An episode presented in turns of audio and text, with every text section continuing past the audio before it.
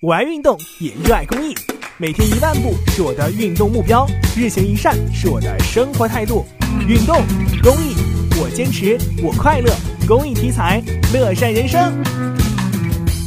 位于郑州市经开区第三大街附近的彩虹盒子，建筑面积一万多平方米，入驻商户涵盖艺术展览、文创、民间艺术等项目，是郑州目前最大的废旧工厂艺术园区。走进园区，记者首先感觉到的是时尚，设计感十足。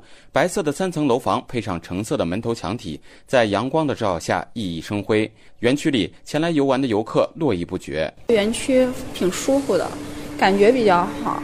今年二十九岁的齐一帆在洛杉矶读完博士后，就相中了园区的格调和环境。回国是去年五月份回来的。最开始是我在家里画画，然后来这儿的话，我觉得是一个很舒服的地方，可以在这儿画画，然后弄这个工作室，然后做一些艺术展览，觉得很好。彩虹盒子它的理念就是说是怀揣一个梦想，然后让这个城市因为这有这个园区可以更丰富，我觉得特别适合我。在彩虹盒子和齐一帆想法一样的艺术拥趸者不在少数。经营创意婚纱店的老板何林兴奋地告诉记者，在这里和周边的小伙伴们聊聊天，就能迸发出不同的设计灵感。这个园区大家聚到这里来啊，每个小伙伴他的审美和品味还是不一样的，给到的建议是可以采纳的。